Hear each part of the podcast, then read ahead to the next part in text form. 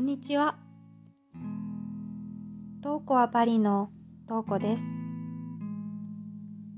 このポッドキャストでは、パリの小さな屋根裏部屋から、サステイナブル、デザイン、植物、オーガニックコスメなど、ライフスタイルにまつわる様々なトピックを皆さんとシェアできたらと思っています。今日のお話はパリとファッションとサステイナブル。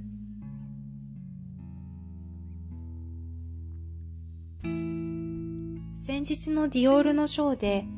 We are all fashion victims と掲げランウェイを颯爽と歩いた女性が実はショーの乱入に成功したファッション業界への抗議活動を行う団体の一人でそれはまるでショーの一部のようだったというびっくりなニュースが記憶に新しいのですが、実際にパリにいると、ファッションとサステイナブルの両立が自然にできているように感じます。パリのファッションは、シャネルやディオールだけではありません。そして今話題のネットフリックスの番組エミリーパリへ行くに出てくるようなファッションはパリではあまり見かけません。15年ほど前にはオーガニックやサステイナブルという分野は一部の人の間でしか話題になっていませんでした。オーガニック野菜は特売品の陰に隠れて人目につかず価格が高いので鮮度が落ちてかわいそうな状態でお勤め品コーナーにあるみたいな。ファッションに至っては、オーガニックコットンということやフェアトレード商品ということが前面に押し出されて、デザインは二の次といった具合。洗いざらしのヘアにノーメイクでリネンのゆったりしたワンピースを着ているようなナチュラルなスタイルのブランドしかありませんでした。なスタイルも素敵ですが、私のスタイルには選択肢が全くありません。それが時を経てサステイナブルがトレンドとなった今は、パリの至るところでサステイナブルな商品を目の当たりにします。それもサステイナブルな商品とは知らずに購入していることも、人によって購入の基準は様々です。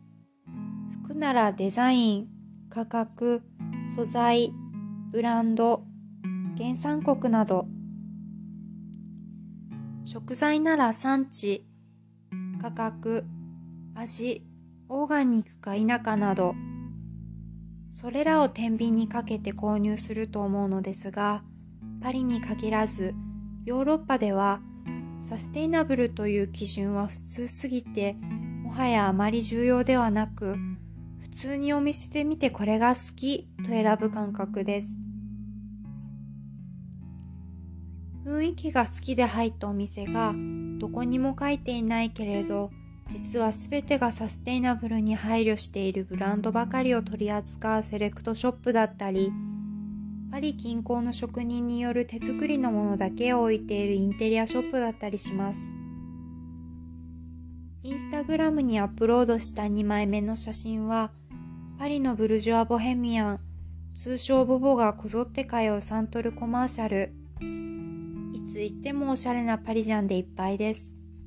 ここでは、セレクトされたすべての商品が、ものづくりにおける透明性とデザインの美しさ、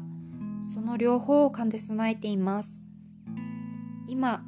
パリ中の足元が VVV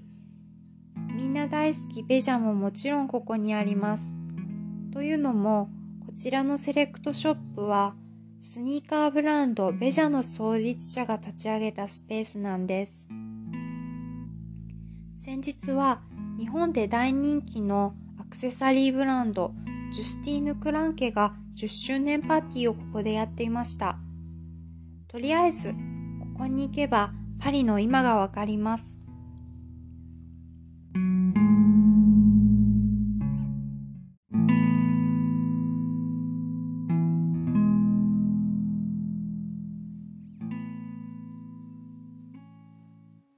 はっきり言ってフランス人は服を10着以上持っています。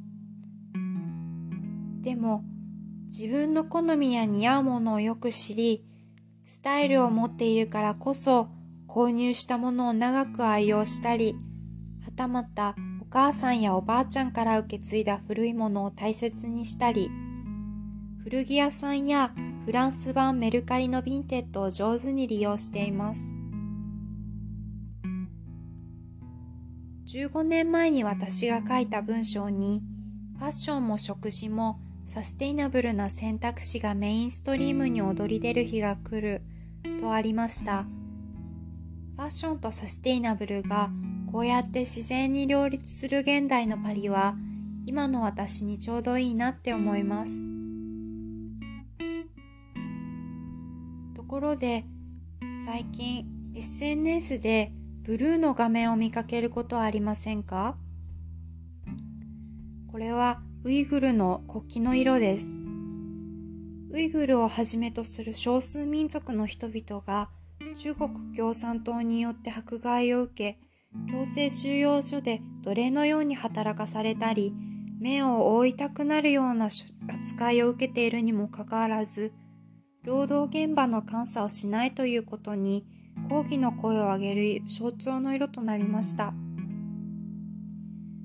ウイグル製の服は中国製と表記され日本でも多く出回っています。